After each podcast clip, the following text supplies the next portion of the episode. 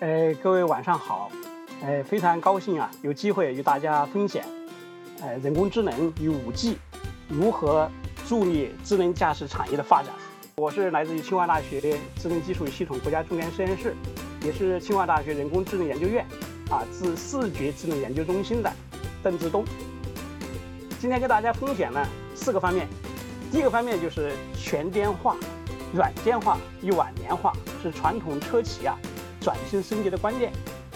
第二个方面呢，分享这个人工智能算法啊是算法本身怎么全面赋能智能驾驶。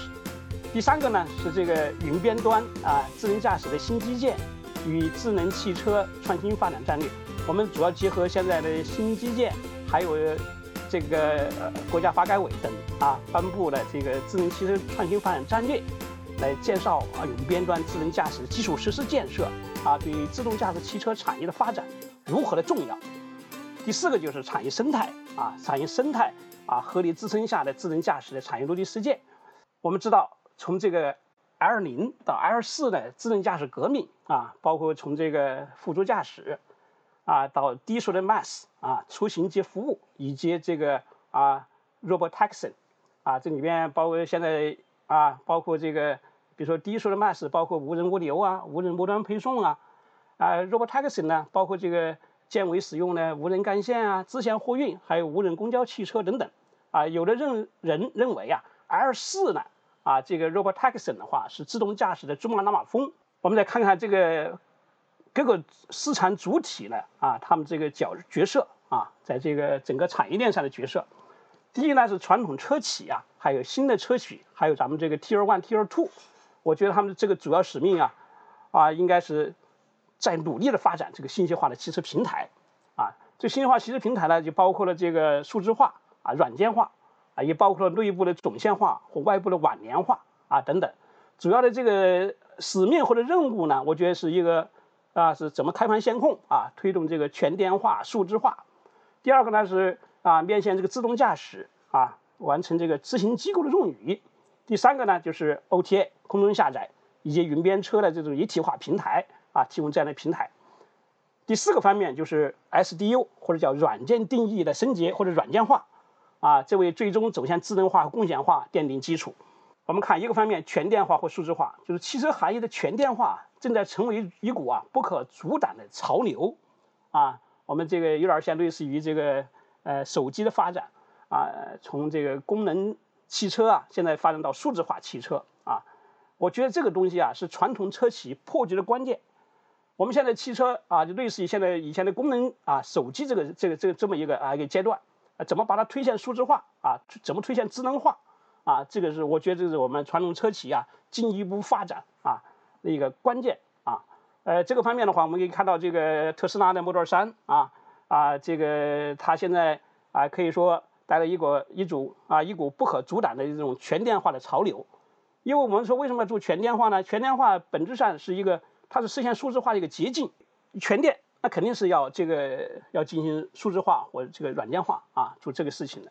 那么而且呢，我觉得通过这个引进这个像啊特斯拉这样企业啊在上海建厂，这个事情的话本身啊是在通过一年时间啊来上海临港啊就把它建成了，这本身就是一个啊传统汽车产业啊这可以不敢不敢想象的啊不可以想象的这么一个奇迹啊，通过一年的时间，而且我觉得更重要的是啊类似于这个手机业呢，通过苹果手机的引入。啊，现在是通过这个特斯拉的引入到国内啊，形成一个鲶鱼效效应啊，鲶鱼效应能够真正的通过竞争啊，来优化和壮大中国电动汽车产业链啊，助力中国汽车的这种快速发展啊。然后呢，就是 OTA 或软件化，就是基于 OTA 的软件化智能汽车啊，从根本上实际上颠覆了传统公共汽车产品的迭代路径或换代周期，比如说。我们特斯拉的 Model 3去年一年之内就进行了十次的 OTA 的更新，增加了全新的功能，或者对原有功能呢进行了升级提升级优化，啊等等，就是说，比如在确保安全性的前提下，基于 OTA 配置的这种真正是软件化的智能汽车啊，就完全颠覆了啊传统汽车的这种形态啊，甚至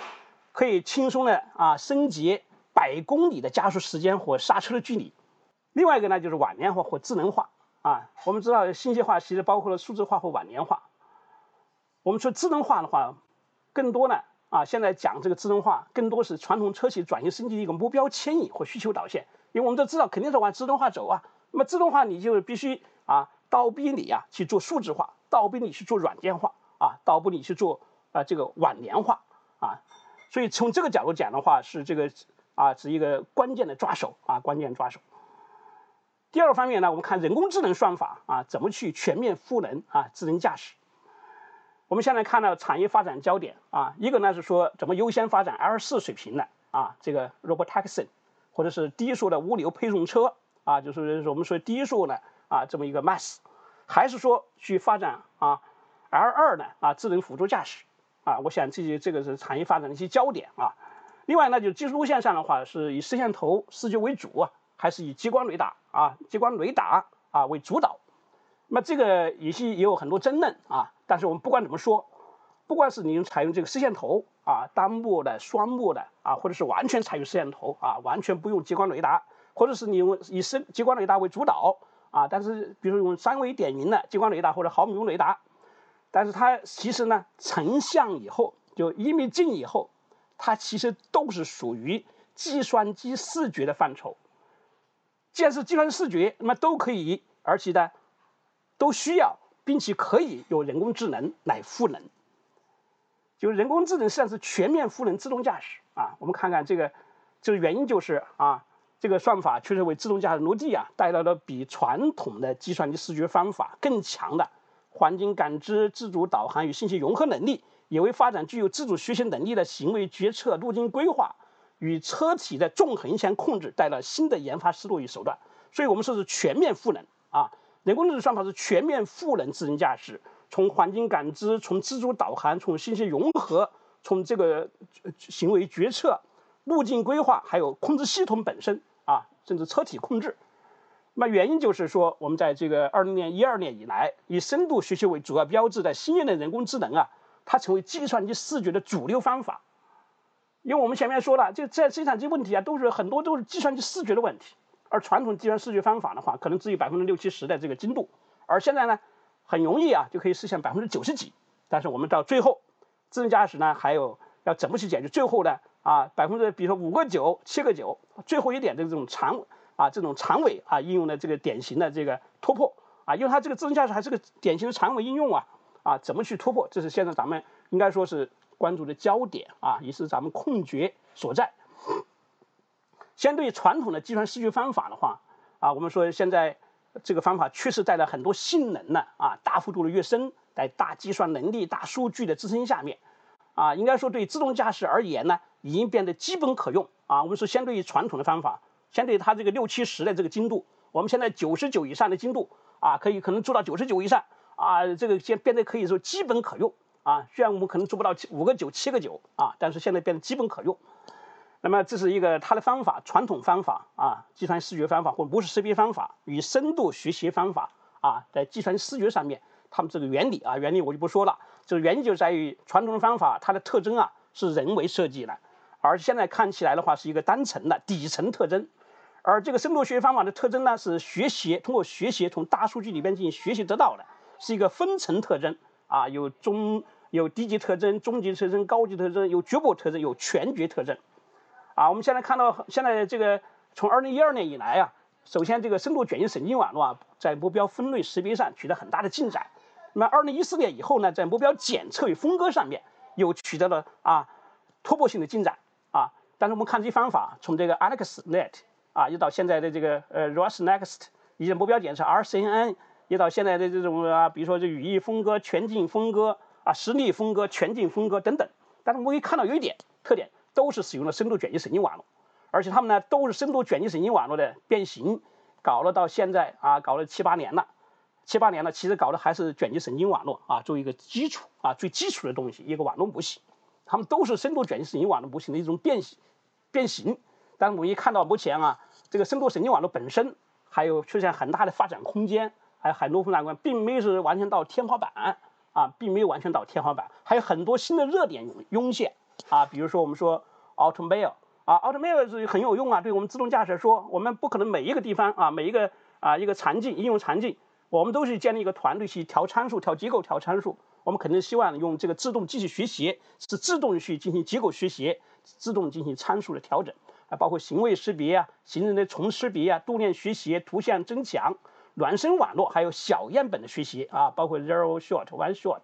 啊、few shot 等等，还有知识增流与迁移、3D 重构、6D 的未知估计啊，还有可检视人工智能等等啊，现在的发展非常啊非常快，有很多深度学习，所以完全没到天花板啊，我们要。最大限度的啊，利用深度学习啊，它的这种能力啊，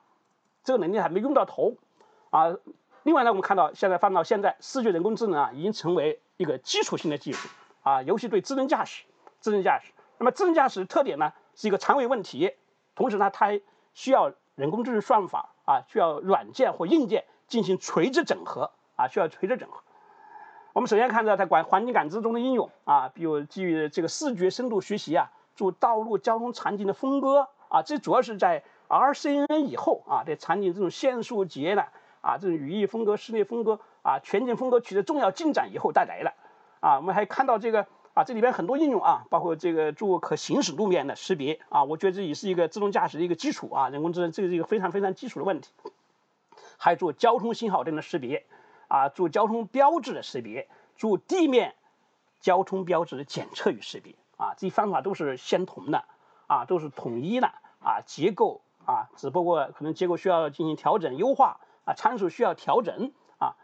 方法都一样，啊，障碍物呢都是深度学习方法，深度卷积神经网络的应用，啊，包括这个障碍物的检测与识别，机动车的，还有这个非机动车的，啊，还有那就是对这个障碍物本身的，啊，比如说行人检测，啊，这个这个，啊，它的这个，呃。深度学习方法的应用啊，还有呢就是行为意图的选择的预测啊，因为我们开车在某种意义上是一种行为的预测啊，这种预测的话，所以对我们特别重要。开车是某种预测啊，这就怎么给一个提前链啊，给个提前链，所以这行为意图预测的话是非常的重要。还有它的参数估计啊，比如障碍物前面的这个行人也好，或者骑自行车的人啊，它的相对运动啊，它的相对距离啊，相对方位角，它的速度是多少啊，这参数的估计。都是非常重要的，还有多模态的自主导航啊，基于单步、双步的 SNAM，还有节观的 SNAM 啊，这样的话也是用深度学习啊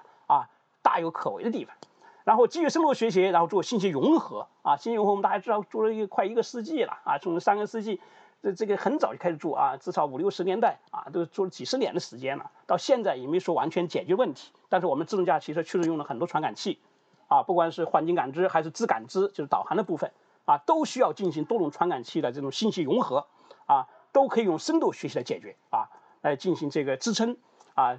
赋能。另外呢，就是说能不能让这个深度学习的方法，啊，就是比如说深度强化学习来做这个，啊，做这个自主行为决策，还有它的这个运动规划或者路径规划，啊，局部路径规划，让无人驾驶汽车呢也有自主学习能力。这个观点我们是很早就提出来的，啊，就跟我们一个车，我们人一样的，从驾校啊，最后走到这个。啊，最后开到几十几十万公里或者上百万公里啊，成为一个老司机啊，整个过程它是自主学习进行的，完成的，来提高自己的驾驶技能的啊。我们现在无人驾驶汽车是不是也可以这样啊？通过这种啊深度强化学习方法，使它具有啊处理紧急事故的全态势的感知与决策能力啊，还有具有类人的啊自主逼站的这种规划能力等等。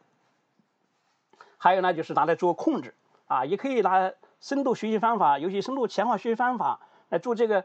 啊车体的纵横向控制，这个实际上在七十年代、八十年代就有了啊，但是做的是倒立摆的控制啊，倒立摆的控制啊，拿这个就就是用强化学习啊，但是没有深度啊，没有深度强化，只是强化学习本身就做这种啊所谓的无模型的啊，不依赖于车体精确的定量数学模型的方法啊，它能够自具有自学习能力、自适应的能力，还有自组织特性等等。啊，而且呢，具有更高的这个鲁班性和强啊强的这个抗干扰能力啊，这块我不展开了啊，因为这个时间有限啊，怎么去通过学习的方法进行控制无模型的控制？因为我们的动汽车本身的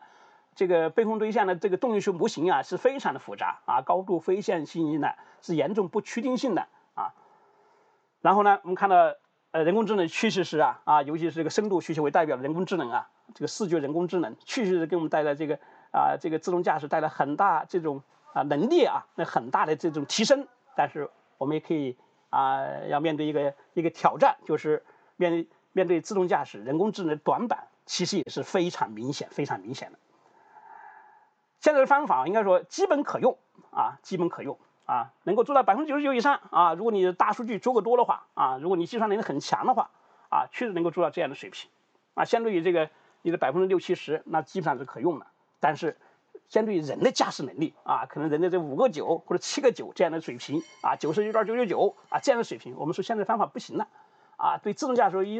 可以说现在这种啊数据驱动方法是不行的。为什么？它没有啊。缺乏对这个概念内涵与外延的抽象与延伸，缺乏对不同概念之间关系的理解啊，缺乏基于知识的推理以及对常识经验技巧的利用等等。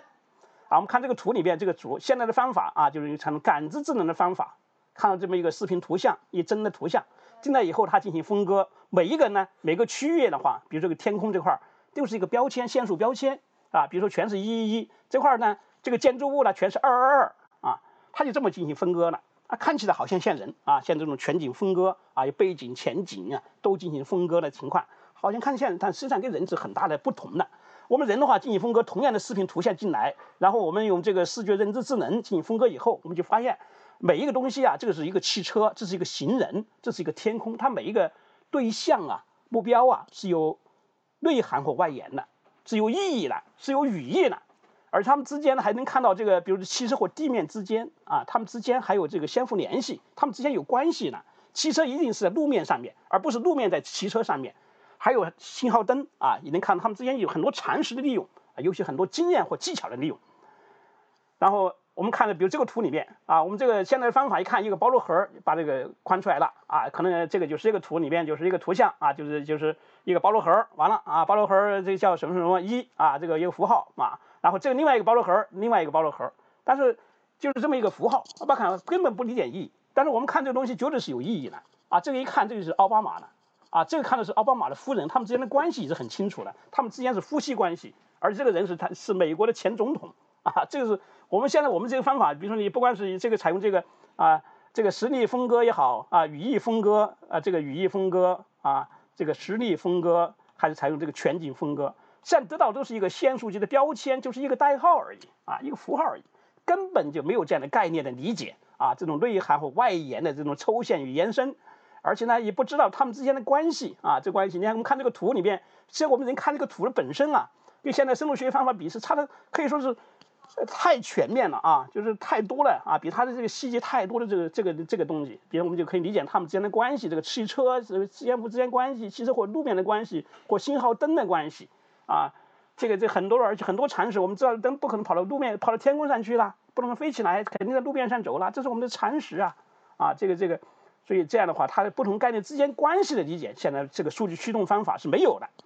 然后呢，还有怎么对进行知识推理啊？比如我们雪天看到路面，啊，看到这个路面以后呢，我们把路面分割出来了，它虽然被看不到车道线了，比如雪天把这个这个这个。车道线啊盖住了，我们看不见了，但是我们还是可以行车，为什么呢？我们可以通过这个可行驶路面啊，看它这个路沿或者马路牙子，然后推出一个中间轨线，然后降低速度啊行驶就可以了。我们照样可以行驶啊，照样可以行驶。这就是基于什么知识的推理进行的，是推理进行的。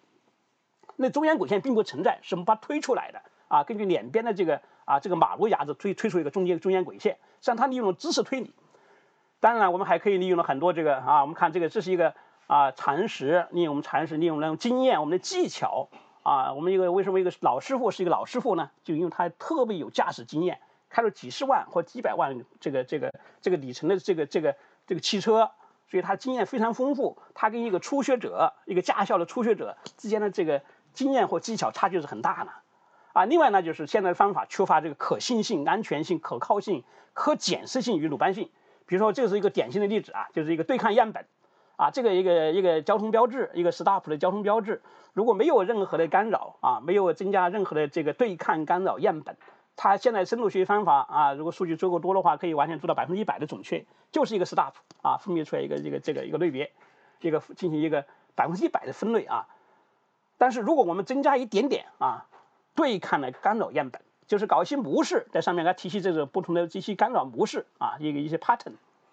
结果呢，它的性能啊会大幅度下降啊，可能性能一下从原来可能是百分百分之九十七，一下就变成百分之七了啊，下降百分之九十，甚至是完全分类错误啊。比如分类错误，你看把这个分类错误成分成什么呢？分成是一个四十五度的限速标志啊，这完全错误。这是大家很多很攻击这个啊，现在数据驱动方法的原因啊，这个一个典型的例子，因为他没有理解能力。我们人是绝对不会把这个事搞错的。我们看到这个交通标志，绝对不会你加了这很多干扰样本，也不会有任何问题的啊，因为我们有检视性，我们能够理解它啊，所以它不会受这种干扰的影响啊。所以是现在方法的缺点。还有种学习方法，怎么情形举一反三？我们知道人身上是小样本的学习的，我们学了几个东西，一切就其他的东西全部都会了啊，就举一反三能力啊，现在方法也是没有。所以总之呢，现在的深度学习方法和，这种数据驱动的方法，缺乏认知水平的理解能力，缺乏知识推理能力。啊，缺乏这个记忆、常识、经验、技巧，还有知识学习能力，啊，缺乏这个举一反三、小样本学习能力，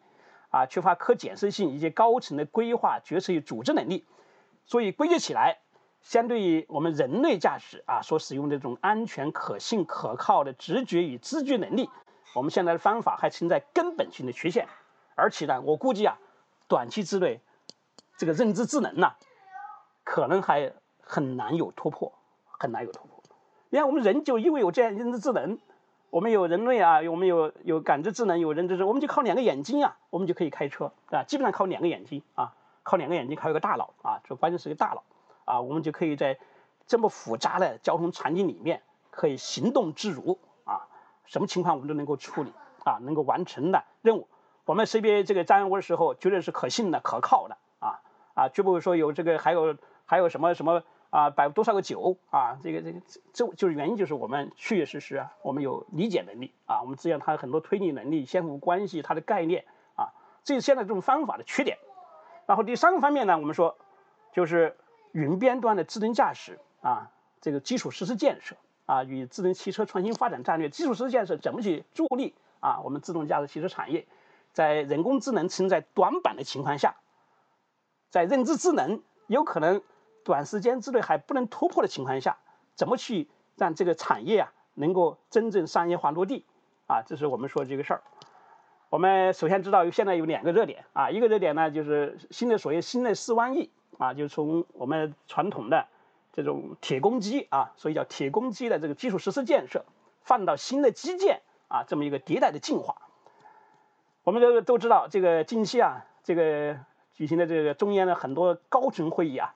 多次聚焦新型基础设施建设啊，所以新基建实际上就是叫新，就是新型基础设施建设啊。那么我们四川上的话，一般现在是把这个五 G 基建以及应用光伏电网及特高压，还有工业互联网，还有城际高速铁路，还有城际轨道交通、新能源车的充电桩、人工智能、大数据中心等等啊七大领域归类，并冠之以所谓新基建这么一个概念。这个新型的基础设施啊，本质上是什么？就是新一代的数字化的信息基础设施，是一个新一代的数字数字化的啊基础设施。作为这个新基建的一个重中之重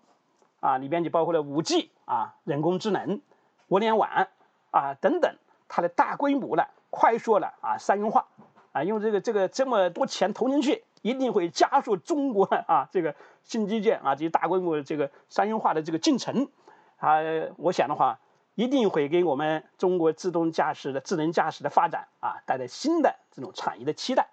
我们再看另外一方面啊，就是智能汽车创新发展战略。我们都知道，在今年啊二月十号，国家发改委啊等十一个部门啊十一个部门都盖了公章了啊十一个部门，这个联合印发了这个智能汽车创新发展战略啊创新发展战略。在这个发展战略里面啊有一个啊。战略愿景啊，这战略愿景是怎么说的呢？是说到二零二五年，就是五年之后啊，中国标准的智能汽车它的技术创新、产业生态基础实施、法规标准，还有产品监管，还有网络安全体系啊，要基本形成，要实现有条件的自动驾驶，就是所谓的 L 三的自动驾驶啊，L 三等级的这个智能汽车啊，要达到规模化的生产。大家注意啊，就是 L 三。在五年以后，啊，L 三的自动智能汽车要达到规模化的生产，这是一个啊一个目标，一个战略愿景。另外一个呢，就是实现高度自动驾驶的，就是属于 L 四呢这个智能驾驶汽车，在特定环境下的市场化应用，在特定环境下的市场化应用，因为我们知道 L 四啊区别于 L 五是因为它有啊要限定区域、限定功能啊，所以是特定环境下，但是是市场化的应用啊。这个是一个市场化的应用，一个是规模化的生产啊，大家注意这两个。另外呢，说的这个交通智能交通系统还有智慧城市啊相关实施建设要取得积极进展。车用的无线通信网络，它这儿说两个，一个是 LTE 的 V2X 要实现区域覆盖，然后新一代的啊，实际上新一代的也是车用的啊，是新一代的，新一代的车用无线通信网络就是 5G 的 V2X，在在部分的城市，还有在高速公路要逐步开展应用，高精度的时空基准服务网络实现全覆盖，还实现呢还提出另外一个愿景啊，就是三五年到二零五零年的愿景，就是中国标准的汽智能汽车体系啊。要全面建成啊，更加完善，要这个高安全、高效、绿色文明的智能汽车强国啊，愿景要逐步实现啊，这是一个。然后还这个这个战略里面还提了，我觉得比较印象比较深的提了几个啊新型的市场主体，一个呢就是每一个角色啊，我们每一个主体啊，市场的主体啊，每个企业啊，在这个里边的位置是什么啊，定位是什么？一个说是整车企业。啊，包括我们的这个传统车企的啊，还有新的呃造车势力啊，它的这个呢是智能汽车的产品的提供商，是整个汽车产品的产品提供商，还有 Tier One、Tier Two 啊这些零部件企业是干什么？是关键系统的关键系统的啊集成制造商、集成供应商，还有呢就是我们人工智能与互联网企业啊这种跨界的啊，它是自动驾驶系统呢是系统解决方案的领军企业。另外还提的是 ICT 企业啊，像华为这样 IT 企业，但这不至于啊啊，还有其他一些企业啊，包括这个数据服务商，还有无线通信网络的运营商啊，是运营商啊，五 G 总得有运营人运营啊，还有呢是基础交通企业啊，基础交通基础设施企业，它是智慧城市交通系统方案的提供商啊等等。我们看到中国的五 G 啊。商用部署啊，明显的加速啊，在这个去年一个标志性就是去年这个去年这个六月六号啊，工信部啊向这个四大运营商发放了这个正式的五 G 的商用牌照，标志着啊中国在二零一九年啊正式进入了五 G 商用元年，在今年年底啊，很多人认为啊啊现在基本上是比较靠谱的，那我们去年就估计这么一个数啊五十万左右，现在看起来可能是五十五万，就今年就可能达到五十五万。啊，我这么一个基站啊，包括微基站、微微基站啊，所有基站加一起，原来我们刚估计是五十万个啊，二零二零年啊年底五 G 基站数，现在看起来可能五十五万啊，所以这个应该是走在世界的前列啊，这是毫无疑问的。那五 G 技术大家知道是通讯技术是值得飞跃啊，它很多特点，超高速率、超高可靠性、超低的时延啊，可靠性百分之一百，最多可以啊，最小啊可以达到。这个一个毫秒的，一个毫秒的啊，端到端的时延，还有它的超大连接数，每平方公里百万以上的连接。啊，我们 WiFi 只有十几个连接，这个是百万个连接啊啊，每平方公里百万个连接，这种大连接啊带来的这种，而且还容易实现这个全覆盖，另外是超高移动性啊，这个还有人还不太啊认为这还是这些数据还不是完全的，虽然标准是这么提的啊，不一定完全实现了，比如说最高五百公里的现在移动速度啊，这种一百倍的网络效能啊，能效的提升等等。但有三大呃技术特点啊，三大应用场景，这我不说了。总之呢，我们归结起来就是大致五 G 啊，应该有这么几个特点：一个是有增强的移动带宽啊，可能是最高可以达到啊一个 G 的啊，这个这种用户体验啊，这是说用户体验啊，是每秒一个 G 的这么一个带宽，然后高可靠、低时延、大连接、广覆盖啊，这几位几个特点。这个特点呢带来了啊，我们就说这五 G 啊是迄今啊可能是最为理想的一个万物的互联屏技术。啊，给人类社会带来一个深刻的变革。我们说四 G 以前啊，是解决人到人之间的这个通讯，是我们说是改变生活。但是五 G 呢，啊是改变社会，因为它不仅是解决人到人、人和人之间的这种连接，而且还减到解决人和物，因为它有很大的连接数啊，大连接数，人与物之间，还有物与物之间的这种大连接。它的典型的应用呢，就包括生活场景的应用、城市场景的应用和生产场景的应用。我们现在主要是用在这个城市场景里面啊，这个里面的自动驾驶啊、车联网、摄入系统、智能交通、智能充电桩等等等等啊，智慧城市。我们说包括这个五 G 基建级应用啊，这个新基建啊啊，人工智能、大数据中心、物联网，还有充电桩啊等等在内的这个新的基建，是渴望加速加快啊，这个自动驾驶这个创新发展战略啊，智能汽车创新发展战略二零二五年战略愿景的努力实现。就新基建有可能助推这个智能驾驶汽车创新发展战略的实现，努力实现。啊，这里边我们就说，首先第一件事情呢，就是 L 二的智能驾驶和 L 四的无人驾驶啊，这些场景啊，对一方面呢，对这个呃这个终端移动终端这个车本身啊，对它的人工智能，对它智能化程度要求啊，越来越高。另外一方面呢，我们也希望要商业落地，要对这个终端设备啊，对它成本有限制啊，企业嘛，来考虑成本的问题啊，即使对这个 to B to B 呀，啊不一定就是对那个成本那么那么敏感，但是这个对市场竞争还是对成本有要求的啊。那么这样的话就可能造成一个矛盾啊，一方面要求它智能化程度低要越越高，另外一方面要对成本要有限制啊，这样的话就可能出现矛盾。那么这矛盾怎么解决呢？我们说有五 G 了啊，我们可以通过五 G 来发展啊人工智能赋能的，我们叫移动边缘计算产业来解决这样一个矛盾啊，破解这个矛盾。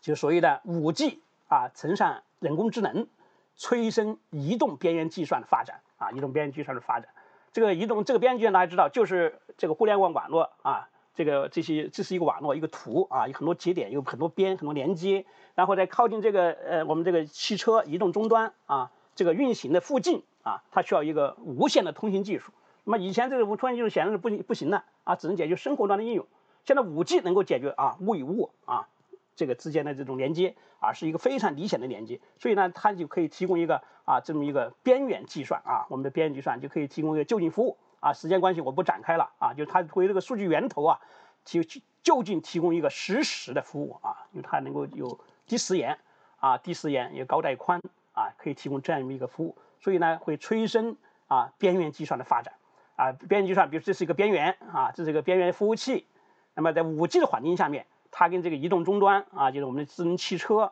啊之间，因为它是移动的，它只能是靠移动的连接啊。移动连接靠什么？最好就是靠五 G 连接，这移动这块连接啊。然后这个这是所以它一端这个移动服务器一端呢啊，靠连接这个移动终端汽车在移动终端啊。另外一端呢连接这个云啊，跟云连接啊，通过我们的互联网与云连接。我们说在这个方面的话啊，就实现一个理想的啊这个这种。啊，这个这个连接啊，这个连接，因为我们直接靠这个汽智能终端直接去跟云连接啊，是有问题的啊。为什么呢？这个云里面啊，它有网络拥塞啊，有网络有时延啊，网络时延啊，这个是不能提供一个实时的啊，这个就近的服务的啊，这个是做拿它去做这个智能汽车是有问题的啊，是有问题的。但是边缘设备可以提供一个专用网络啊，尤其这种啊非常这种低低时延、高带宽、大连接数的啊，这五 G 啊是可以支撑这个。啊，这个这么样一个边缘计算，那么我们说人工智能芯片的话，是助力云边端的啊一体化的这个部署。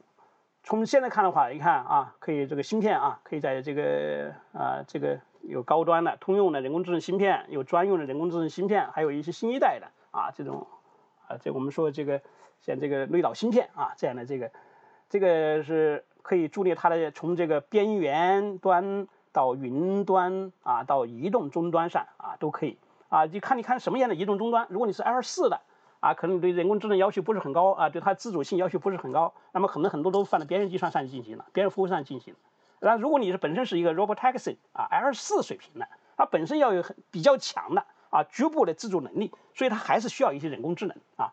而且它相对呢对成本不是那么敏感啊，所以它还需要一些人工智能算力啊部署在这个移动终端啊智能汽车上面。啊，移动终端上，我们更多的一这个人工智能芯片或者算力呢，可以更多部署在这个边缘或者管上面啊，云管端或者云边端啊，用在这边缘计算上面部署大量的人工智能能力。就是云上也可以布布置人工智能能力算力啊，边缘上也可以部署啊部署，然后在智能终端上也可以部署啊，就是就是部署这个，然后呢就推动啊我们的基础设施建设。啊，我们看基础设施建设。我们是有可能在未来两到三年之内啊，大规模超前完成啊五 G 的大规模商用化部署，啊，利用我们在五 G 或道路及实施建设方面的全球优势。啊，那么通过推动啊，加快推动构建 LTE 的 V2X 或五 G 的 V2X 的商业化与区域啊这种区域的覆盖。啊，来助推啊这我们的这个呃智能汽车产业的落地。啊，这个落地包括建设专用道路啊、车道，还有智慧道路，从单车智能走向这个车路的智能系统。呃，我们看有几句话啊，就是开辟专用车道，势在必行；建设智慧道路，与智慧城市呢翻新为矮；加快物理空间，还有数字孪生系统啊，孪生呢啊这种虚实结合的啊这种智能驾驶的基础设施建设，从原来侧重于单车智能发展啊，迈向基层啊，提供这个单车智能、智慧的行驶空间啊，智能的网联，还有智能的啊车路人系统。啊，智能增值服务在内的系统级的智能交通解决方案啊，系统级的。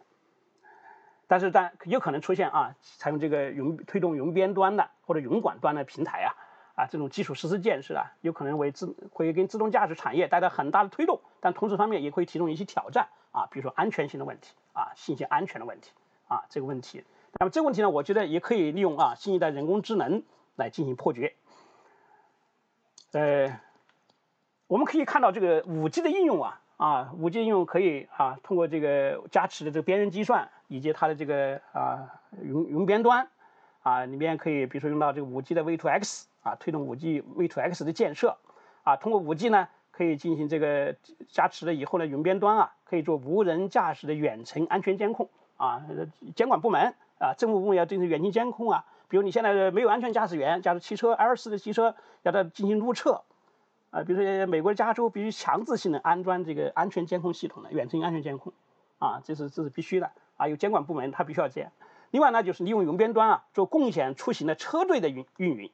啊，就是网约车的车队运营啊，积累这样的运营经验啊，商业模式。还有呢，就是安全接管，你上路上 L 四路车上没有没有安全员了，没有安全员了，啊，怎么去进行接管啊？那我们就说要利用这个数字孪生与虚实结合的进行云接管。云的接管啊，或者是进行云边的接管啊，云或边的接管啊，尤其边的接管更加的及时啊。云它是有时延的啊，网络是有时延的，而且这个时延往往是这个网络时延，互联网啊，互联网的时延啊，互联网的时延就是有限的啊，它这个而且还是随机的啊。然后基于云边端呢，这无人驾驶的高精地图远程下载，这个应该是没什么问题的啊。基于云边端，然后做智能驾驶的决策与规控。就是实际上的话，就是决策周期是比较缓慢的。我们说，如果有五 G 这样一种啊高带宽的低时延的，我们可以完全可以把决策也放到这个这个边缘技术服务器上面，甚至啊对这个 L 二的啊智能驾驶，因为它速度比较慢啊，我们甚至可以把规划与控制啊都放在边缘服务器上进行啊完成。这样的话可以大进一步的降低啊 L 二智能驾驶汽车的这个这个成本啊，使它啊推动它的这个商业模的模式啊。更更快的落地，还有呢，就是正正拿着做啊，呃，智能驾驶的自然人机交互等等。最后一个啊，我们还有几分钟，就是做产业生态的建设。我觉得这个智能驾驶其实发展的话啊，产业生态是特别重要啊，是一个合力支撑来推动智能驾驶汽车产业落地实践。呃，我们大家这个很大家也都清楚了，就是这个安全问题。我们现在自动驾驶汽车为什么不能落地呢？就是因为我们对它安全性还有担忧啊，觉得它这个保证不了安全性。啊，会出去会惹事儿的，啊，所以我们现在实际上的话也是给互联网时代啊，面对所谓的这个网络安全啊，现在放到我们现在自动驾驶汽车时代，我们是需要解决这个它的自动驾驶的道路安全问题啊，或者是最安全的成为自动驾驶发展的黄金标准啊，也是衡量这个技术啊，还有它的这个呃成熟度的啊，这么一个黄金标准啊。我们说这个有很多这个生态里面有很多支撑啊，第一个是核心零部件的支撑啊，包括这个全固态的激光雷达啊，这个车规量产成为主要目标啊，这个包括这个全固态激光雷达本身的啊，比如发展这个彩色激光点云的多模态的传感器融合模组还有自动驾驶芯片、语音控制器啊，自动驾驶芯片这是巨头卷入啊，都在进来啊，包括英特尔、英伟达、高通等等全球传统芯片巨头，也包括更多的啊。科技巨头还有初创企业闯入这个细分赛道，比如像谷歌啊、华为、海思啊啊，还有特斯拉啊，都在做这样的这个芯片。呃，还有大数据的支撑啊，这大数据在这个基于大数据的深度学习啊如此重要，你怎么能首先能达到百分之九十九啊？啊，这个是需要考虑的啊啊，后面的五个九、七个九再说了，长尾应用再说啊，这个各显神通再说。这个然后通过这个数字孪生很重要啊，数字孪生很重要啊，因为时间有限不展开说了。啊，产业竞争焦点包括大数据里程数、人工干预的频率等等啊，脱离报告啊，这是这个现在现在在百度了啊，现在二零一九年的加州的脱离报告啊，百度排了这第一名了，这个这个啊，关键是怎么去解决？后面就说啊，大家都把原理搞通了，现在都能够都能上路进行路测了啊，怎么解决商业化落地呢？实际上本质上怎么去解决长尾问题呀？怎么解决安全问题啊？这大家需要考虑的，怎么解决长尾问题？怎么解决汽车安全啊安全问题？然后高精地图的支撑啊，这是一个重要的支撑。高精地图会也会形成一个巨大的产业啊，就是构建厘米级精度的啊高精环境模型，还有道路的支撑啊，就从单车智能发展到这个人机协同车啊，以这个我们车为标准基准，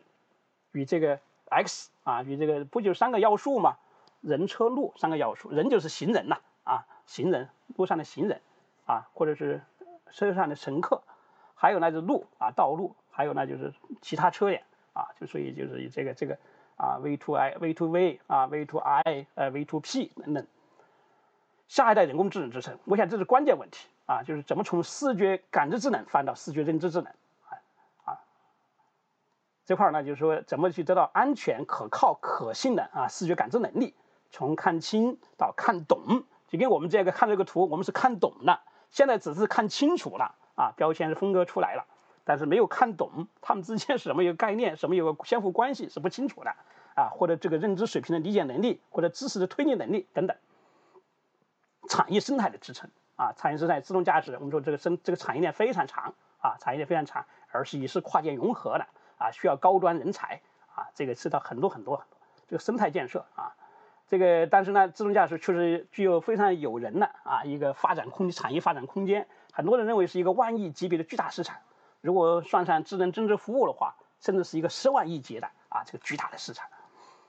那么形成一个合力来支撑啊基于人工智能啊来支撑这个产业落地与大规模的商业化应用。最后的给予，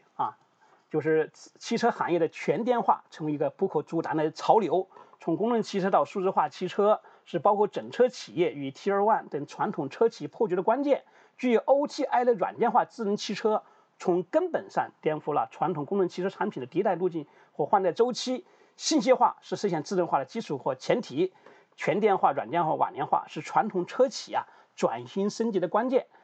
第二呢，是以深度学习方法为代表的新一代的人工智能，为自动驾驶逻辑带来了比传统计算视觉方法更强的环境感知、自主导航、信息融合能力。也也为发展具有自主学习能力的行为决策规划、车体纵横纵横线控制系统带来新的研发思维手段。但是，这种数据驱动的视觉感知智能方法啊，相对于我们人的驾驶，靠两个眼睛、靠一个大脑驾驶啊，这种安全、可信、可靠的、具有知觉能力，还存在根本性的缺陷。另外，第四个呢，就作为新基建的重中之重，5G 的大规模快速商用化，会给智能驾驶产业的发展带来新的产业期待啊。这个这个新的基建啊，包括这 5G。基建及应用大人工智能、大数据、物联网啊，充电桩啊，这新建，可谓渴望呢推动啊这个汽车创业战役二零二五年战略愿景的落地实现等等啊，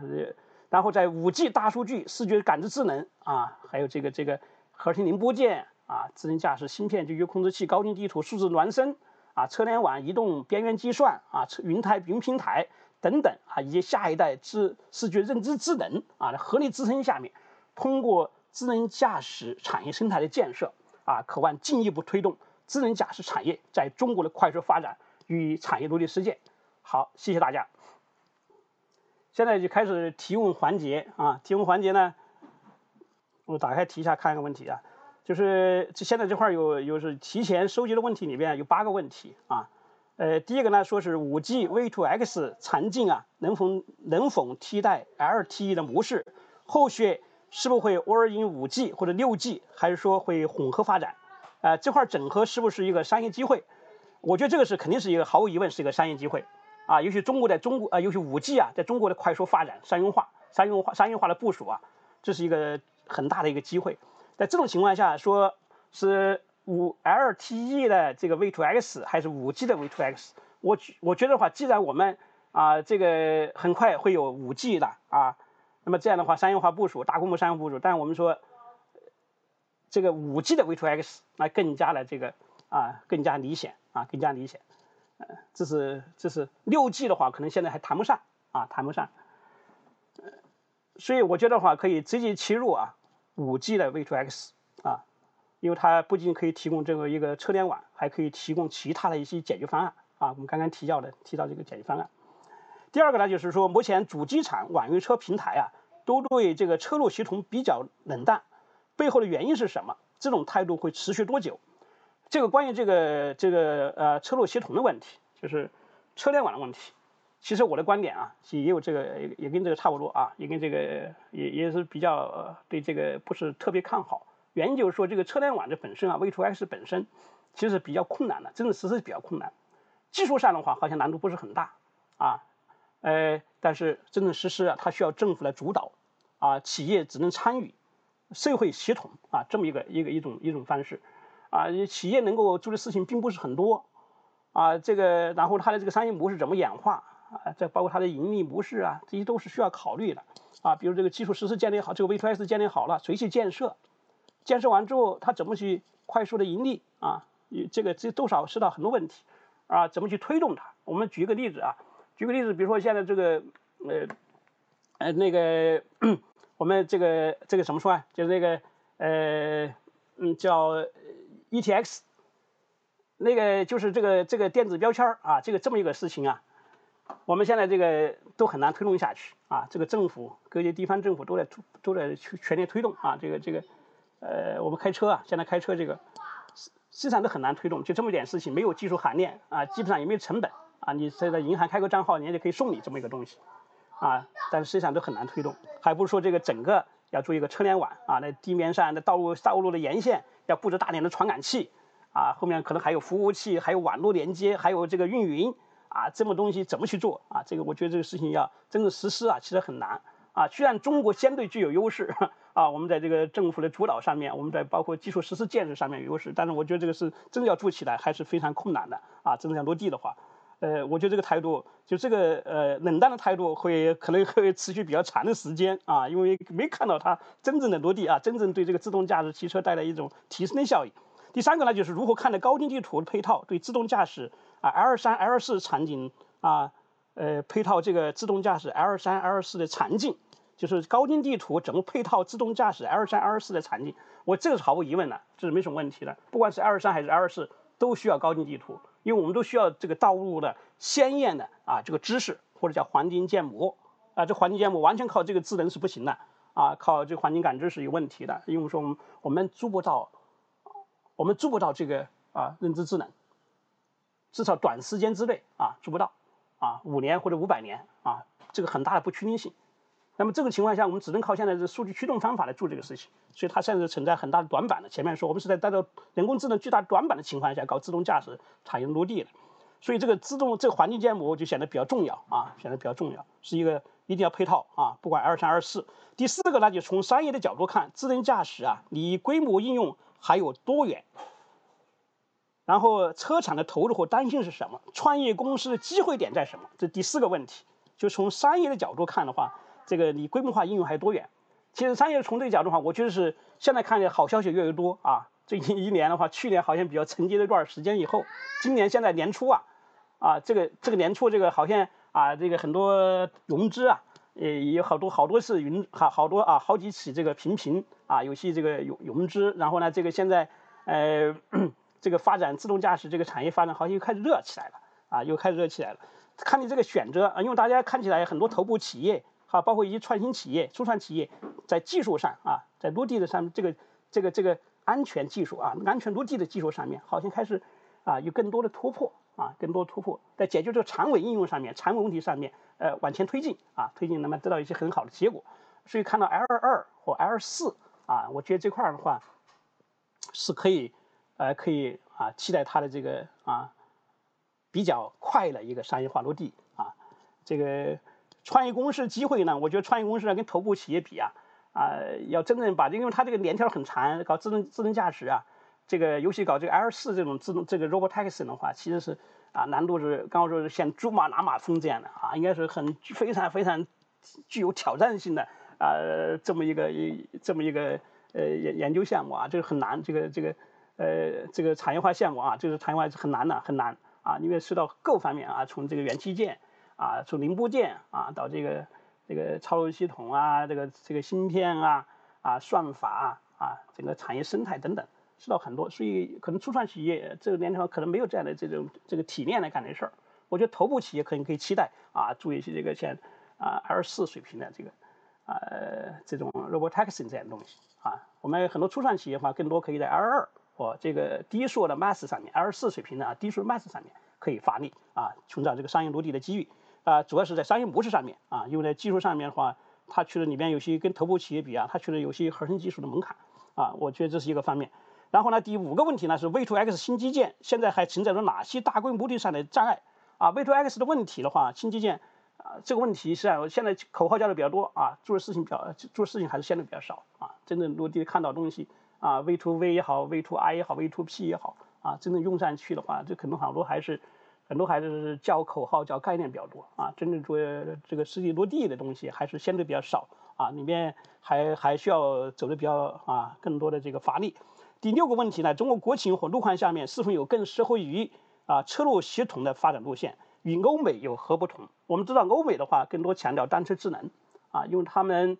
要做这个车路协同啊，做这个车联网可能更难啊，相对中国来说更难啊，呃，更难，因为我们有很我们自己的优势啊。但是是不是说我们这个优势能够真正转换为啊中国这个智能驾驶落地的这个呃一个成功的故事呢？我我就这个还是要看一看啊，现在还不敢说。呃，这块儿是不是可以？我们这个国情下面，我觉得还是呢，也要在自己这个解决这个单车智能上面，我们真正能拿出本事出来啊，我们真正能够解决它的技术门槛啊，突破它的掌握它的核心关键技术啊，能够走这个商业在商业模式上面走在前面啊，利用我们这个大数据呀，我们这个数据上的优势啊啊，利用我们在人工智能方面的相对优势啊啊这块儿去啊推动这个呃这个智能驾驶汽车落地。而不是完全指望着啊，把这个车路系统、把这个这个基础设施完全建立起来以后来做这个事情，啊，同步进行，啊，同步进行，呃，这块我觉得是可以呢，啊，互相促进，相互促进，啊，这可能跟欧美又不同，啊，欧美可能完全是单车呢，啊，因为他们发展时间比我们早，啊，走的比我们比的比我们早，发展比我们比我们早，啊。第七个呢是最近很火的新基建概念，对自动驾驶的直接利好是有哪些？啊，这个我实际上也在这个这个报告里面啊，跟大家分享了啊，其实有很多好处啊，包括这个新基建里边的五 G 呀，啊，人工智能啊，大数据中心啊，包括甚至物联网啊，V2S 其实也可以看成物联网的一部分啊，它是车啊跟其他连接啊，也是物与物之间连接啊，物理物联车与车啊，车与道路，车与行人，行人也可以看成一个物，它们之间的一种连接啊，这也是这个这些东西啊都会啊。呃，应该说直接利好啊，推动这个，这也是我们的一个优势啊，是我们的优势。我觉得跟优势的话，不能完全靠于就是这有这个优势要利用起来，同时呢要同步走啊，两条路走路，我们还要发展我们单车智能啊，有这个优势以后，再加上我们单车智能往前推进，缩小与国外欧美先进水平的差距，这样的话我们就有可能啊走在世界的前面。第第八个问题就是从技术层面来看，无人驾驶开发一定要在新能源平台上开发吗？这个倒不一定。但是从未来的发展的这个趋势来看的话，现在啊电动化啊包括全电化都是一个趋势啊。我们过几年啊很多有些国家都立出了这个时时间表啊，燃油车是不是还可以继续的这个发展啊？还有因为好多都把它还可以有有禁售的这个这个路路线图啊，这个这个时间表都有了啊。我们说电动汽车的话，对我们中国来说可能更好一个机遇啊，去新能新能源汽车平台啊。为什么呢？这样的话。你总线的问题解决了，因为你要如果是因为自主品牌的这个新能源汽车的话，一定解决了三三电的问题。那其中的电控部分，就是总线控制技术肯定是掌握在我们手上的啊。这样的话，对我们发展这个这个自动驾驶汽车的话是有利的啊。否则你要等到这个传统汽车啊，这燃油车，假如好多都是在这就是就是 T 二 one T 二 T 二 one 手上啊，这个这个这个跨国巨头啊，这个这个手上垄断的。啊，他是否给你开放，或者跟你开放有合作也有条件啊？我们觉得如果，呃，当然这是一个大家可以啊，这个可以争辩的一个观点啊，可以到底是哪个平台，我觉得都可以啊，这不是一个核心问题啊，无非就是带来好处就是啊，就是这个总线上啊，在线控开放上面啊，可能会带来一些好处，嗯。行，这就是八个问题啊，就回答到这里啊，因为时间有限。啊，现在问题又提了六个问题，说第一个问题说，老师如何解决人工智能在智能驾驶上的根本缺陷？基于五 G 的车路协同是否是一个必要的辅助？呃，对，怎么解决这个缺陷呢？人工智能缺陷啊，这是人工智能本身的发展啊，怎么从这个感知智能走向认知智能？这大家全世界都在做啊，大家都在做这个事情。但是实际上的话，我的感觉，我的这个观点是啊。具有很大的不确定性，能不能成功啊？啊，路径也都知道啊，把数据驱动与知识驱动结合起来啊，这但是这个事情说了也说好几十年了啊，但是也没有根本性的突破。我们说这个深度学习本身也是一个时代的进步或历史的巧合，我一直是持持这种观点的啊。时代进步就是说我们现在有大数据了，有没有很强的这个啊算力了啊？这是时代的进步带来的。但是呢，历史巧合就刚好在二零一二年那个故事啊。刚好把这个大数据，把这个这个这个深度学习算法、卷积神经网的算法啊，包括这个与这个呃 GPU 啊，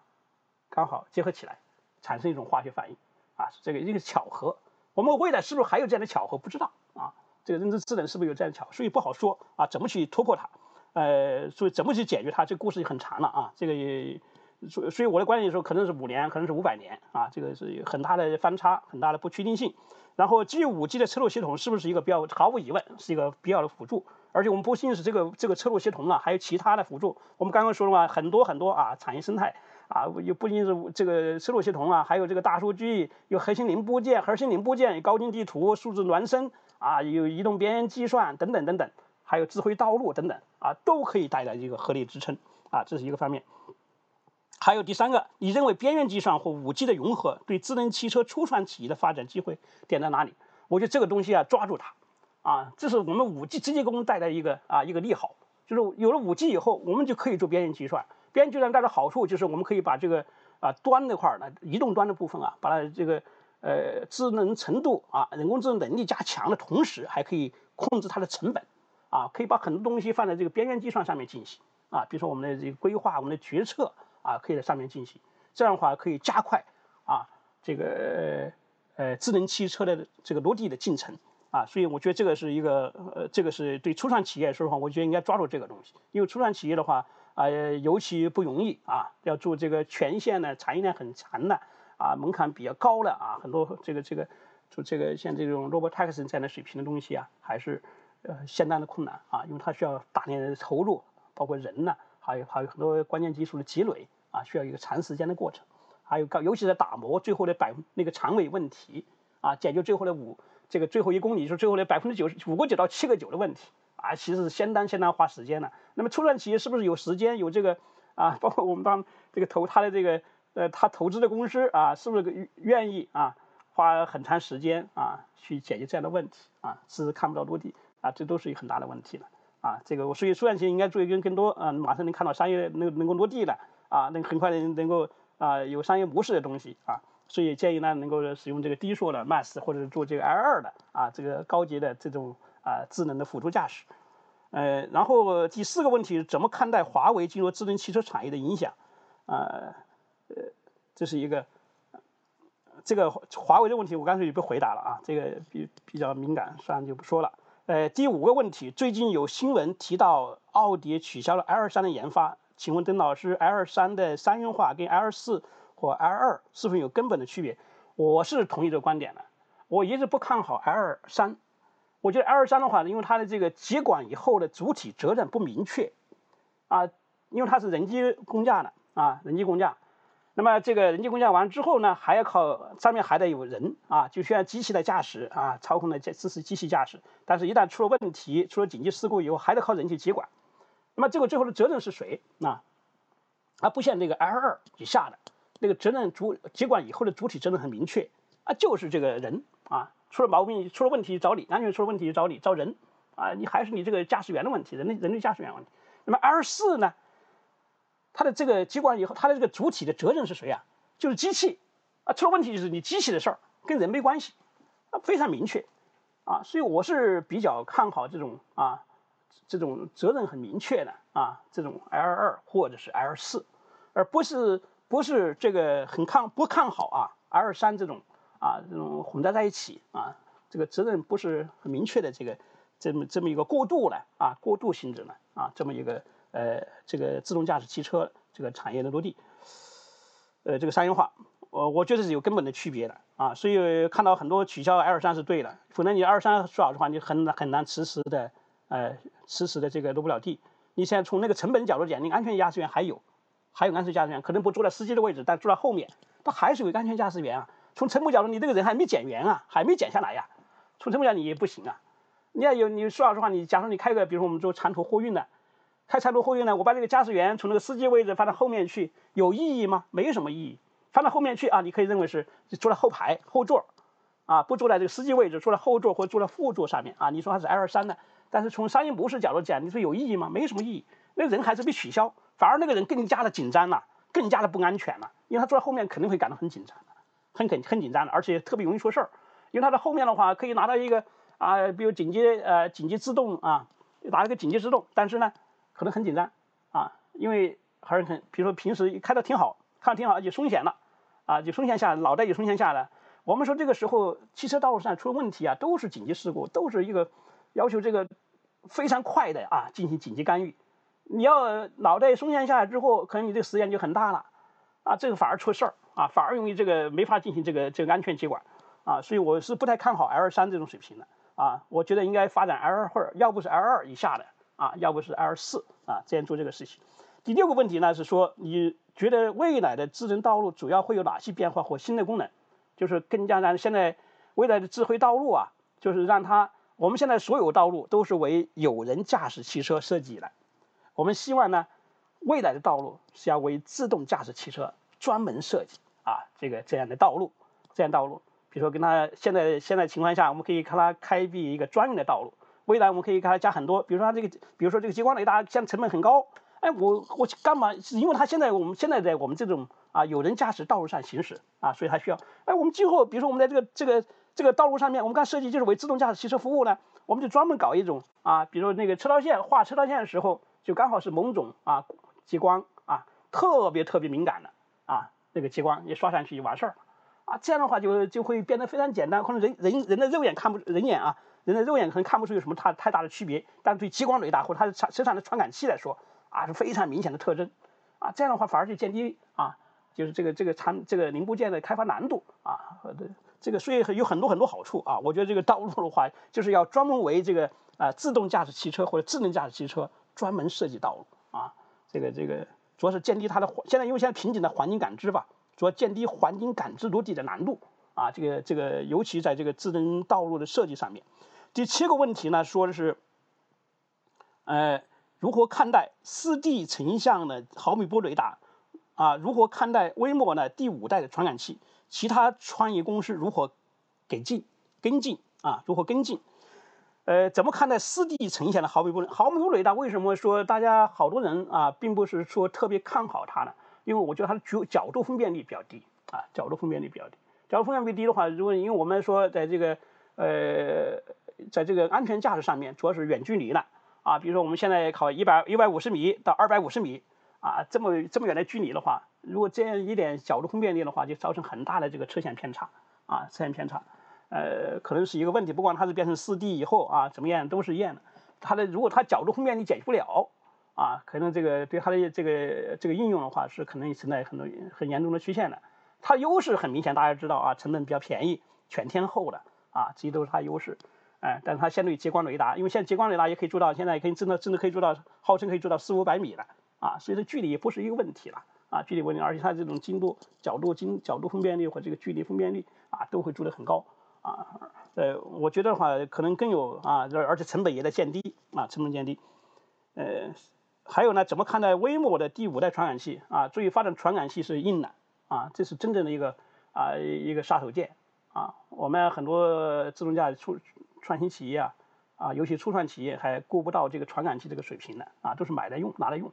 实际上，我们市场最后现在真正要做商业化的话，跟还有一个垂直整合的问题啊，呃，所以传感器这个行，我是觉得这个发展传感器的话，是一个非常好的啊一个激进啊，就是我是非常看好这个微摩发展第五代传感器。那么其他创业公司要进行跟进的话，就比较难啊。我。觉得还是专业啊，专业人做专业事儿，你把自己的事儿干好最好啊。就是传感器本身，我们国内现在这个激光雷达现在也很多企业啊，专门做激光雷达的，哎，他们去跟进多好啊，去做这个激光雷达啊，就跟进这个新一代的第五代的这个这个传感器啊，做这样的事情，或者是这个，呃，呃，基本上的问题啊就回答完了啊，啊，回答也比较简短，哎，跟大家分享这个观点啊。呃如果有问题的话，我们还可以进一步交流。好嘞，好，谢谢，谢谢大家，谢谢，谢谢。